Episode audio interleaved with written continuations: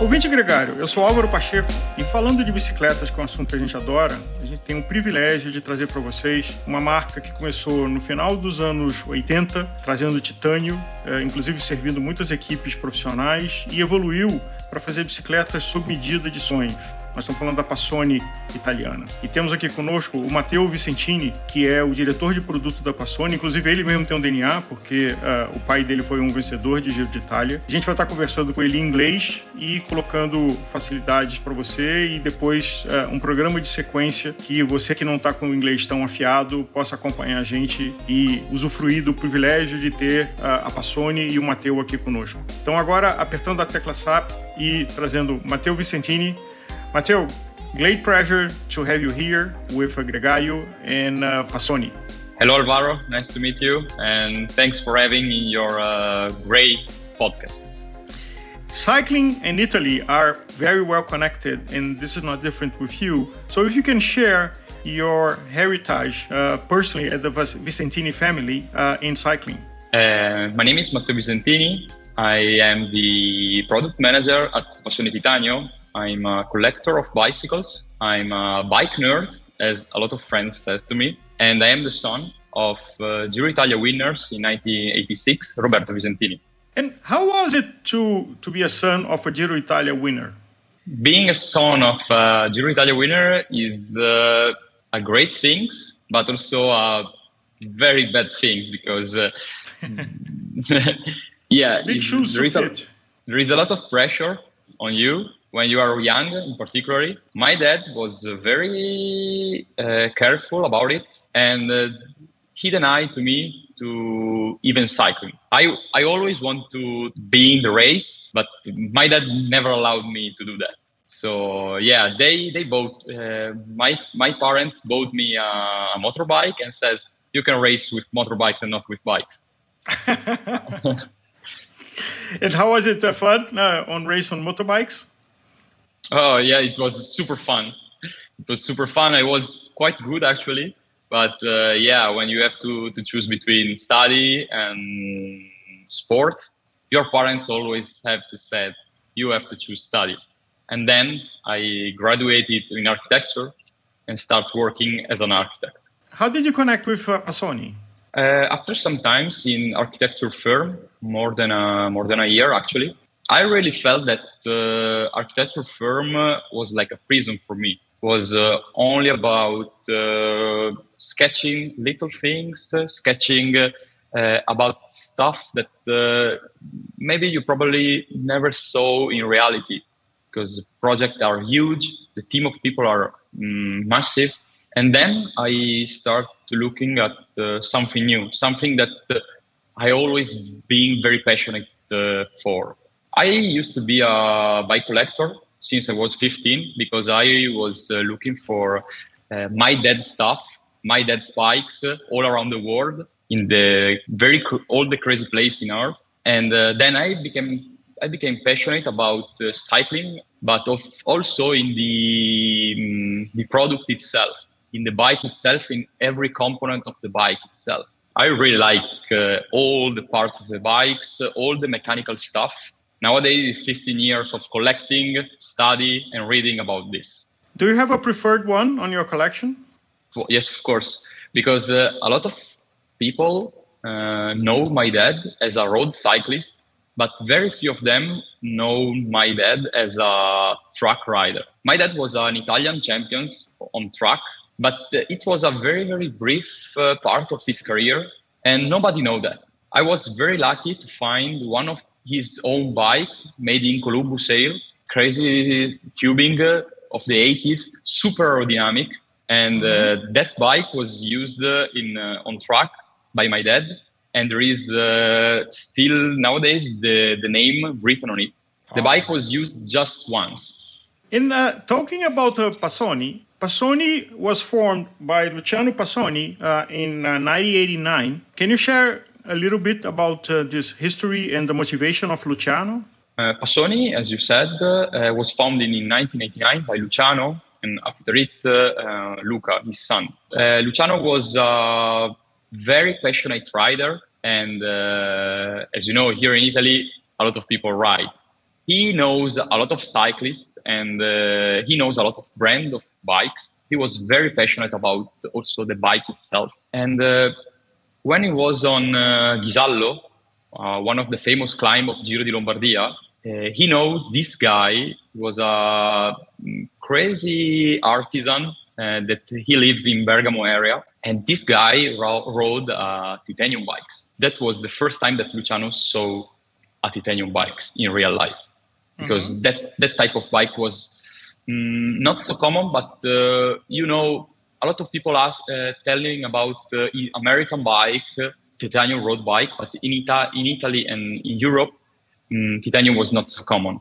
So, and just uh, to help our listeners, titanium on the, the 80s became a little more accessible to do other materials because of the aeronautic uh, doing airplanes. And so we started a wave of bicycle manufacturers in the United States. Uh, Merlin Frameworks was one, Litespeed was another one. And I think they, they showed to the world uh, that titanium was a very interesting material in alternative to aluminum or to, to steel. Yeah, exactly. The main problem of that area in that the, in Europe you cannot find uh, any tubes in titanium, so you have to do by your own. You have to buy titanium sheets, bend it, and weld together to create tubes with the um, the shapes that you wanted. It was a crazy long process, super difficult to make it straight and tough. To increase stiffness with that method, uh, Passoni was the first um, the first guys in the bike bike industry to put some titanium blades in it to increase stiffness of the tubes. Mm-hmm. And on the top, uh, the the very first frame made by Passoni, the tag name of the of the top was Animus Titanium. So in, in Latin means titanium soul because there is mm-hmm. also titanium in the titanium and the discussion that all the metal frames has a different soul than uh, carbon fiber, even though it's evolving a lot, but on the early carbon fiber. Yeah, exactly. Back in the day, back in 90s, uh, I want to talk about uh, another things that uh, you mentioned before about the Pro Rider. Uh, in the early 90s, uh, the only the only way to have a lighter bike than steel was to use titanium. There were a lot of ex Pro Riders that came to the Passoni factory to have a proper bike fitting and to have a perfect climbing machine. The bike, of course, uh, were always rebranded with the colors and the logos of the team. Mm-hmm. But uh, if you look the photos uh, very closely, you can clearly le- recognize all the Passoni signature details on this bike. So yeah, the bikes were so ahead of time that they lead to some of the most prestigious victory in Giro d'Italia and Tour de France stages. Wow! And but uh, Passoni has also experimented with uh, carbon, right? Right. The first uh, aim to Passoni is always been to create the most precision and perfect bike in the world. So, of course, during the carbon era, the carbon was uh, was the, the material to be chosen because mm-hmm. everybody wants carbon, and the carbon was the newest one. So, yeah, Passoni mm, start to use uh, carbon, and they create the first carbon frame of their company in 2001 and this this frame is called the futura sony futura was so ahead of time that uh, it was so so so expensive to make it because the mold mm, must have a lot of uh, curves uh, and uh, strange stuff so basically it was like a one-off so only once was made and the frame is here near me. Wow, that very interesting. Yeah, there is uh, some study of carbon of uh, aeroflow even before the all the aero stuff of uh, the new cycling industry. There is a lot of study of Luca in this bike about aeroflow and all the aerodynamic uh, parts of the bikes. Uh, but yeah, it was too expensive to make it, so this one off.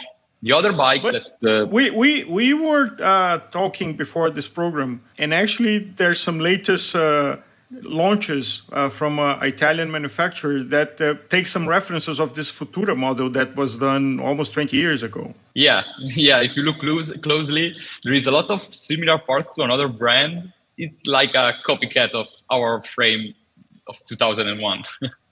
uh, homage, let's say a, a reference and inspiration. yeah. But uh, going ahead, the Futura was a great learning, but didn't prove economically feasible to sell a frame. How the experiment with a carbon continued at Passoni? Exactly. After the Futura experiment, there is another Animus Titanium that was super famous at the time and was the first carbon frame of the in a regular production of, of, of Passoni. Is the is called uh, Animus Titanium because the, the carbon was a monocoque frame, but there is a lot of parts in titanium, especially on the bottom bracket shell, on the dropouts and the head tubes. Yeah, the Luca for on this on this particular project was to to make a carbon frame with uh, a titanium sole in the riding field. So all the part that, that touches the ground, the most critical parts, are made in mm-hmm. titanium. Mm-hmm. And this philosophy is even now, nowadays uh, is used in Passoni because it's, uh, it's the signature uh, style of the riding feel of Passoni. Matteo, uh, how did the, the company evolved? Uh, because at the start with Luciano, it was almost a, a state of art. Uh, it was a very manual, very individual. Each frame was a little different than the other because it was a, a craft of a, a, human being. How did Passoni incorporate technology and science over the years uh, and everything that became available to perform and manufacture better bikes, more trustable bikes, long term lasting bikes? Now the tubes, uh, of course, are not made by hand anymore, but uh, every Passoni frames, even today, are still made here inside our factory behind this wall. We only use the best uh, available partners in the bike industry, and uh, the only ones that uh, share with us the same principle and the same philosophy of our brand. Uh, we try every year with these partners to improve uh, a new solution to make our bike even better. Uh, from our titanium supplier to our uh, wheels brand, we try to have all the all these guys in Europe or uh, well, we always try to have all made in Italy bikes or mm-hmm. at least made in Europe bikes. Mm-hmm. So we try to have all the brands uh, near us, and uh, it's a it's a very difficult thing to do nowadays because uh, of course a lot of uh, a lot of companies try to to produce uh, everything uh, overseas. But then so, you have more competitive costs, but the quality is not as superior as you have more control and closer to you. Exactly, especially the control of the manufacturer.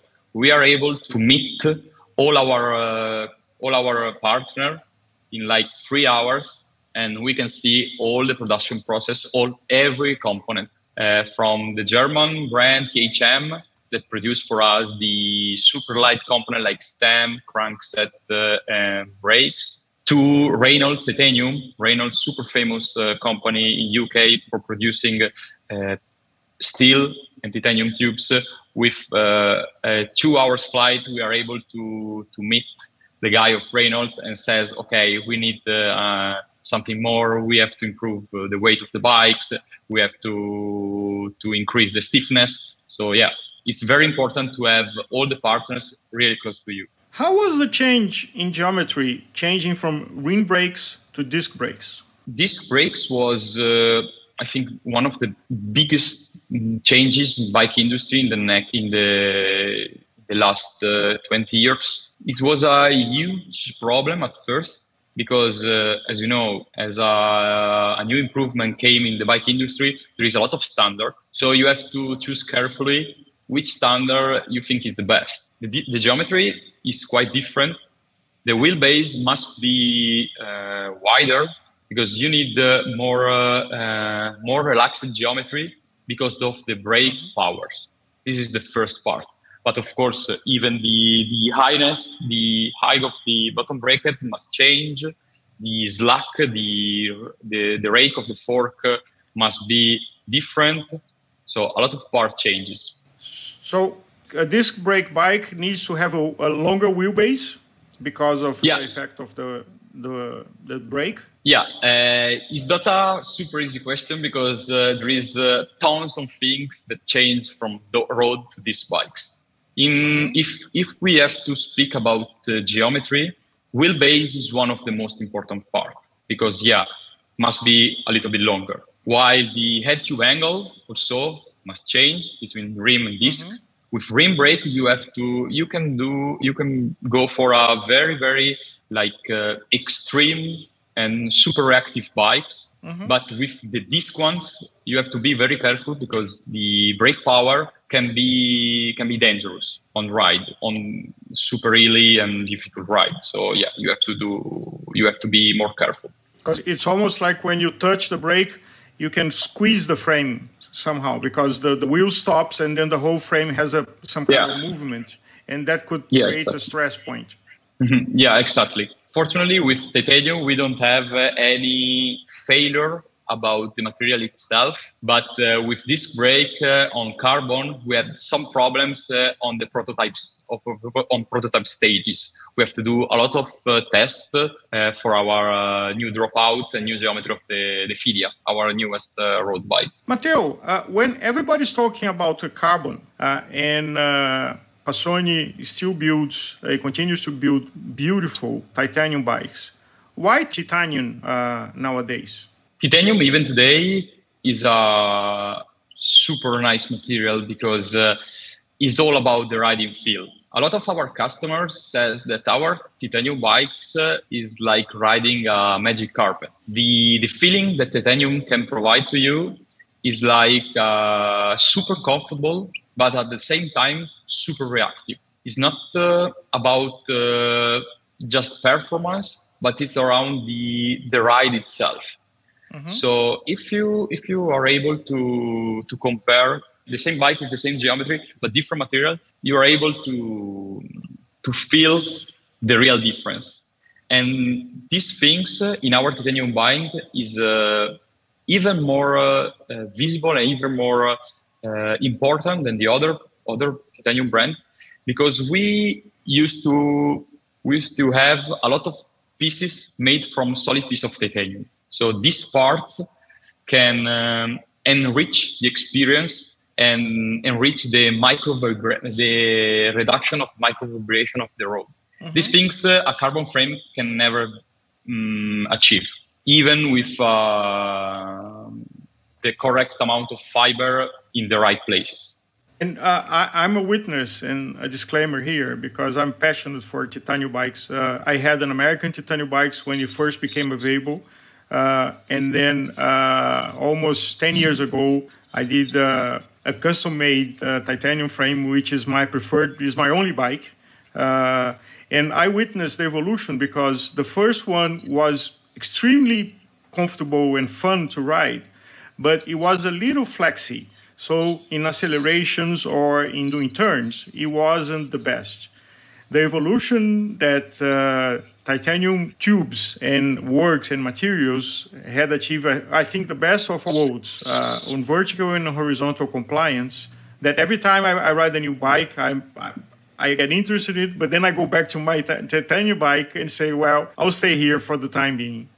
What, what feedback you have uh, from uh, your clients, uh, customers that had ridden a carbon frame and then decided to buy a titanium frame uh, from Passoni? Yeah, uh, let's say that uh, our most important clients are the ex-pro riders that use the carbon frame for all his career, and then after uh, their retirement, wants uh, a different bikes. Mm, they want a bike that can last uh, years and years, a bike that can be precise of his for uh, his size and not with crazy long stem or uh, uh, super high saddle on the frame, but mm-hmm. just perfect for for that. And uh, yeah, we have the we are super lucky because um, we had a lot of pro riders, and yeah, the feedback was uh, always great. Uh, everybody sent us an email after the first ride and said, "So this one this one is a really made to measure bike." I feel so so so much so much better than my old carbon bikes. I can ride for all the days, and my my my back doesn't have any any any pain, and my neck is in the correct position, and uh, my elbows doesn't break at the first uh, holes. yeah, it's, it's always a nice thing to to receive this kind of feedback by guys who who use cycling as who cycling for jobs for almost than 20 years. Because yeah, mm, we are start thinking that we are we are doing the in the, in the correct way. We are our job is uh, in the correct way. And Matteo, why a custom frame instead of buying a production line, a mass volume frame? Uh, what is the difference? What's what's the benefit of doing a bike that was designed on your precise measures and proportions? Mm, a lot of people thinks about made to measure bikes just for the, the size itself of the bike but it's not only this having a made to measure bikes uh, means that you have a bike with the correct amount of seat post a current length of stem um, and the best part in my opinion is that you can actually choose which ride behavior must have the bike. So if a client came to us and says, I want a super comfortable bike, we can do that with mm. our name on it. Uh, if you want a super racing uh, crit uh, machine uh, bike, we can do that and with our brand on it. In in another in the the regular let's say regular in bike industry, you have to choose brands between the characteristic of the bike itself.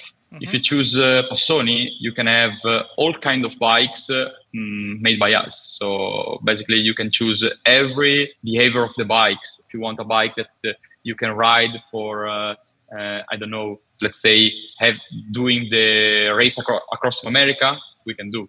Mm-hmm. And if you want to to have a bike to um, to smash in the velodrome of uh, Milano, you can do that. So it's nice. It's, this is the best part of having a made to measure bike, in my opinion. It's exactly the bike that you want uh, for the performance and the characteristics that you like. Yeah, exactly. And Matteo, uh, how is the process of doing a made to measure bike with Passoni? Yeah, mm, as I told you before, everything is made here in our house. And the process starts with uh, a client that came in, have a, have a visit, see how all the bikes are made, see our showroom with all our models in it, and then you can show you you can the the client can can see all the components, the colors, the finishing kit about leather bar tape or normal bar tape, super lightweight components or regular components, and then we we can have a bike fitting here in our company. My colleague is a bike fitter and is the guy in charge for uh, making geometry. So this, these two these two parts is super important because a lot of uh, mm, bike fitter as uh, are super um, let's say focused on just on the on the size and on the measurement of the body but uh, they doesn't think about the riding uh, itself. Mm-hmm. So this is a very important part. After proper bike fitting, um, the bikes uh, can can be put into production. nowadays, our production queue is around four months, mm-hmm. and um, if the clients want, we can uh, we can share with him all the photos of the stages of the bikes being built. Wow. It's a, a very nice part, in my opinion, because yeah, it's like a picture of the, a child. So it's, uh, it's, it's, a very nice part. And um, and yeah, after four months, uh, the bike uh, will be put here in our showroom and ready to be collected. Mm-hmm. A lot of a lot of customer um, decide to to take the bikes uh, when they are in holidays. They were in holidays in Italy because so he can go can go out of the door and then cycling to Bormio, to Lago di Como, to Lago di Garda, even on uh, the Dolomites. This the very same day of the the the the, the bike uh, delivered. It's like having the perfect bike and bicycling in paradise, which is the north of yeah. Italy. Uh, the, the lakes that you mentioned, uh, the Dolomite, uh, the, uh, is just incredible. And Matteo, every now and then, you guys have to plan a new model uh, even though it's a custom bike, but there's some references for the clients to choose. How does this process works? Uh, you said that there was a major challenge going from rim brakes to disc brakes, but nowadays, like for example, more versatile bikes such as gravel bikes or any other trends. How does this process happens in Passoni? Yeah, uh, the process of creating a new bike is, uh, of course, all my favorite part. Everything starts with an idea, uh, an idea that could came out from uh, nowhere or just from month and month of study of market and uh, of uh, customer request. After that, we spend a lot of time with our frame builders that, by the way, are guys with more than 30 years of experience mm-hmm. on, on, building bikes to refine the ideas and uh, to study all together the critical parts uh, of the project, also from a mechanical point of view, of course. After that, he started to make some 3D sketches and 3D printing models of, of course, for scaled model of the bikes. All these models and idea uh, after this uh, are shared with a team of an external engineering with uh, uh with uh, he evaluated they evaluated the project from technical and uh, according the certification standards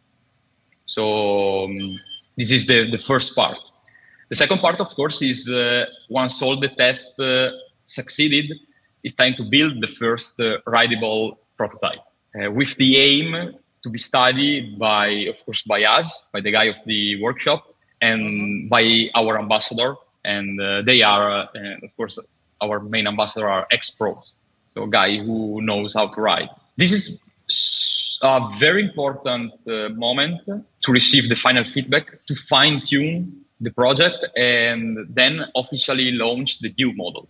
So yeah, this process seems uh, quite quick, uh, but actually takes uh, several months. Uh, yeah, we are currently working on a new model based on our 30th anniversary bike, and we are expecting to see the result only in 10 months from now. Wow. So yeah, we are super small, and we are uh, artisans, and uh, he needs time to do the things properly. How do you see the trend in products and use, in materials and use? So today we have the metals, so we have the old steel, yep. Aluminum, which is, is coming back with better technology, titanium, of course, carbon, uh, maybe 3D printing. Uh, on materials, uh, what you guys are looking as, as possible trends that Passoni might offer? Um, I would like to, to talk about the trends itself because these are very important things that uh, uh, we have to. We spoke a lot uh, here in in our company about that. We are in the niche of the niche of the cycling industry, and the trends are uh, important, but they aren't uh, game changer as they are for big companies. Mm-hmm. So we know that uh, a lot of innovation are made ad hoc by the big bike industry giants to push people to change their bikes more and more often. Mm-hmm. And uh, our approach is totally different. Uh, our approach has always been different because we try to study trends and uh, we are looking for the best solution to adopt without forcing the end user to make uh, uh force a decision. Mm-hmm. Even today, our 20% uh, of our bike are still rim brakes because, uh, yeah, it's cool having uh, also rim brakes in this area in this uh, this era. I still ride the yeah. rim brake and love yeah. it. Um, about the trends, uh, of course, there is trends in mechanical and uh, mechanical stuff, but also in design parts. Uh, the design is is a very important part of our aesthetics and uh, of our brand. We spend more than 30 hours to just polish the frame, only for the look. Yeah, so it's super important. Mm-hmm. And uh, the most important part of this uh, thing is to stay consistent with our design, avoiding crazy and stupid design trends that nowadays are more and more common in bike industries. So yeah, we are we are proud of our heritage and our history, and uh, we try to have uh, the same design uh, again and again and again. But of course, uh, we are aware of the fact that uh, to stay in the market, we need to follow the most recent standard. And uh, for example, I don't know, uh, fully integrated cable routing mm-hmm. and uh, bigger tire clearance, ceramic bearings, uh, and all that stuff. Uh, so yeah, we the, the most difficult part is to mix classical design and modern content in one single bike. This is the, the, the most difficult part of our job nowadays. But so far, you, you guys are doing a great work. So uh, keep doing that. And one question about e bikes. Uh, e bikes mm-hmm. is a very strong trend, even though a little slower than some people expected, but especially on the city use, the, the urban use. Is uh, Passoni looking into having a possible e bike in the future? Yes, of course, uh, is one of our, uh, as you know, as you just said, is uh, the biggest trend in the market. We produced um, a first prototype for a Eurobike 2022 with our partners uh, Zehus um, Electric Hubs. So we produced, uh, um, let's say, uh, commuting bikes, titanium mm-hmm. commuting bikes for the city. Now we are looking for different things because we we test the bikes. It's great, but not as great as Passoni wants. So we have to do some modifications, some changing some tubes, changing some shapes of the bike itself. Uh, because of course uh, mm, the geometry is super important because the bike will not be made to measure will be standard sizes so the the, the size will be even more uh, important sure. and uh, yeah i think by the end of 2023 we will see uh, electric Passoni commuting bike in the market. It's going to be very interesting because it's uh, the classical, uh, the experience, the art uh, meeting the future and uh, the advance in technology, which I personally believe uh, is a very strong trend that we're going to see a lot of very fast evolutions on uh, electric motors, on bicycles. There's a lot of challenges today on cost, on range, on battery placement. But I, I, I even though I love titanium uh, and rim brakes, but I also believe that it's a different sport. When you put a motor on a bicycle, you have so many other options to do and to have fun that I embrace and, and follow curiosity and, and anxious to see uh, which uh, translation uh, Passoni would give us uh, on the mix between the best of the past and the best of the future.